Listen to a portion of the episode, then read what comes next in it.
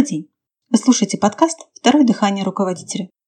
Это подкаст для владельцев бизнеса и руководителей, которые хотят получать больше результатов от своих сотрудников. С вами Елена Бояркина, и сегодня поговорим о том, как руководитель сам себя обманывает. Давайте посмотрим, куда идет ваша компания, куда движется отдел, отделение, организация, которую вы возглавляете. К ожидаемым результатам? Поставленным целям? К нужному вам уровню дохода? Или проблем со временем становится все больше и больше? Вы все больше и больше загружены. Что называется, проблемам конца краю не видно. Так куда идет ваша компания? И от чего это зависит? И при чем тут вообще самообман руководителя? Давайте разбираться. Исходя из опыта и наблюдений, любая компания всегда имеет только два типа сотрудников, включая руководителей. Тех, кто находит решения для поставленных задач и решает их, включая и не свои задачи тоже и тех, кто из каждой поставленной задачи создает проблему. Нейтральных сотрудников нет. Они либо решают задачи, либо создают проблемы. Степень, в которой это проявляется, разная, и, соответственно, темп движения к результатам или от них будет разным. Но тенденция или направление движения компании к нужным результатам либо от них будет зависеть только от того, кто работает эффективнее – создатели проблем или создатели решений. Обратите внимание, не от количества создателей проблем или создателей решений, хотя это тоже стоит учитывать, но определяющим фактором является именно их эффективность. Что это значит? Это значит, кто больше производит результатов, в кавычках, единицу времени. Результаты у этих сотрудников разные. Одни производят решение проблем, а это по сути и есть деньги или то, что способствует их появлению в компании. Другие производят проблемы. Они их именно производят, это верный термин. Они их изготавливают, они их лепят, как хозяйка лепит пельмени. Они создают их буквально на ровном месте. Наличие этих людей, плюс ваша неспособность их видеть и согласие с их производством в кавычках, главная причина отсутствия в компании результатов и денег. И казалось бы, ответ на вопрос, как сделать так, чтобы компания получала больше результатов и зарабатывала больше денег, очевиден. Нужно просто сделать так, чтобы эффективность создателя решений была больше эффективности создателей проблем. Но есть один нюанс. Для того, чтобы можно было это сделать, создателей проблем надо видеть. Неспособность руководителя видеть создателей проблем или нежелание их видеть приводит к плачевным для руководителя и компании результатам. Разберем это подробнее. Начнем с нежелания видеть. Вот руководитель ставит задачу подчиненному, и тот, вместо того, чтобы пойти и заняться ее выполнением, начинает всякие пространные рассуждения относительно того, насколько сложна задача, как трудно и практически невозможно с ней справиться. Да настоящий момент нет вообще никакой возможности получить тот результат, что вы хотите. И руководитель, часто чувствуя, что здесь что-то не так, тем не менее соглашается с тем, что поставленная задача не может быть выполнена. Вот как говорит об этом один из наших клиентов.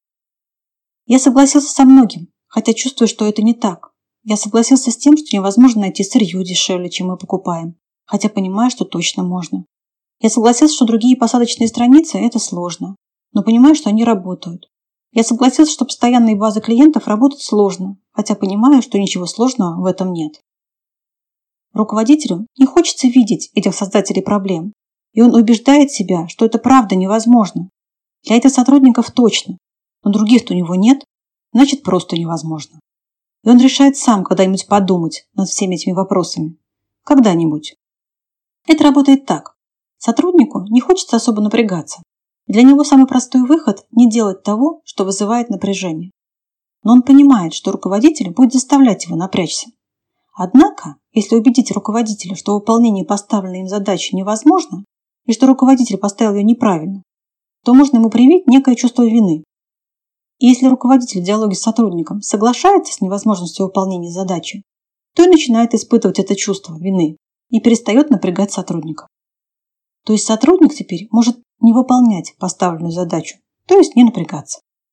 Вот так работает нежелание видеть создателей проблем. Почему руководители не хотят их видеть, мы поговорим в следующих подкастах.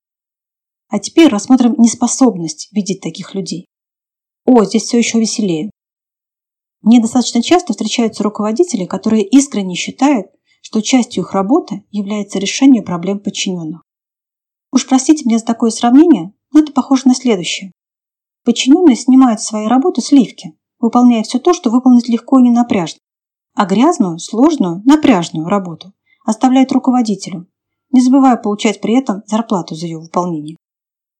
Руководитель обманывает сам себя, когда думает, что решая нерешенные задачи, ставшие проблемами, за подчиненных, он им тем самым помогает. Нет, это не так. Это действие решать проблемы за своих подчиненных вообще никому не помогает. Да, положительный эффект прямо сейчас имеется, работа выполнена. Но посмотрите чуть дальше, к чему это приведет. С чего вы взяли, что не решая поставленные задачи сейчас, подчиненный вдруг через какое-то время сам собой начнет их решать? Не обманывайте себя. Если это и произойдет, подчиненный будет справляться с поставленными задачами, то произойдет только потому, что вы, как руководитель, сделаете что-то очень правильное, повысив ответственность подчиненного и добившись от него выполнения работы, относящейся к его должности. Вот что говорят наши клиенты. Я понял, что сам создал эту ситуацию. И мне как будто даже нравится это. Ведь я становлюсь самым умным при этой системе. И как будто бы я один могу что-то решить. И можно даже в жертву поиграть, пообижаться на сотрудников, что им это не надо. Сейчас я понимаю, что так не должно быть. Что раз я сам создал это, я же могу и поменять. И это отличное сознание. Теперь нужны правильные действия, чтобы изменить ситуацию. Но если руководитель будет продолжать обманывать себя, не видя или не желая видеть того, как создатели проблем разрушают компанию, то изменить он ничего не сможет. И потом все сложнее ставить новые задачи. Все меньше согласия получает руководитель от сотрудников. Растет его личная загруженность и теряется мотивация. На работу ходить не хочется. Бизнесом заниматься не хочется. И начинает казаться, что нужны какие-то особенные сотрудники, чтобы они могли справляться с поставленными задачами. А это не так. Ваши сотрудники вполне способны справляться со своей работой. Все, что надо сделать, это перестать обманывать себя научиться добиваться результатов от сотрудников. Если нужна помощь, обращайтесь. Мы уже 19 лет помогаем руководителям получать больше результатов силами сотрудников. И при этом сотрудники довольны, бодры и испытывают чувство гордости за свои достижения. Хотите, чтобы у вас было так же? Пишите или звоните. И еще один момент. Мне хотелось бы получить от вас обратную связь в отношении подкастов. Вы можете написать комментарий, поставить лайк, подписаться на информирование о новых выпусках подкаста. Также у вас есть возможность написать мне по электронной почте, указанной в описании выпуска, и задать свой вопрос. На этом все. Спасибо за внимание и до встречи в следующий четверг на подкасте «Второе дыхание руководителя».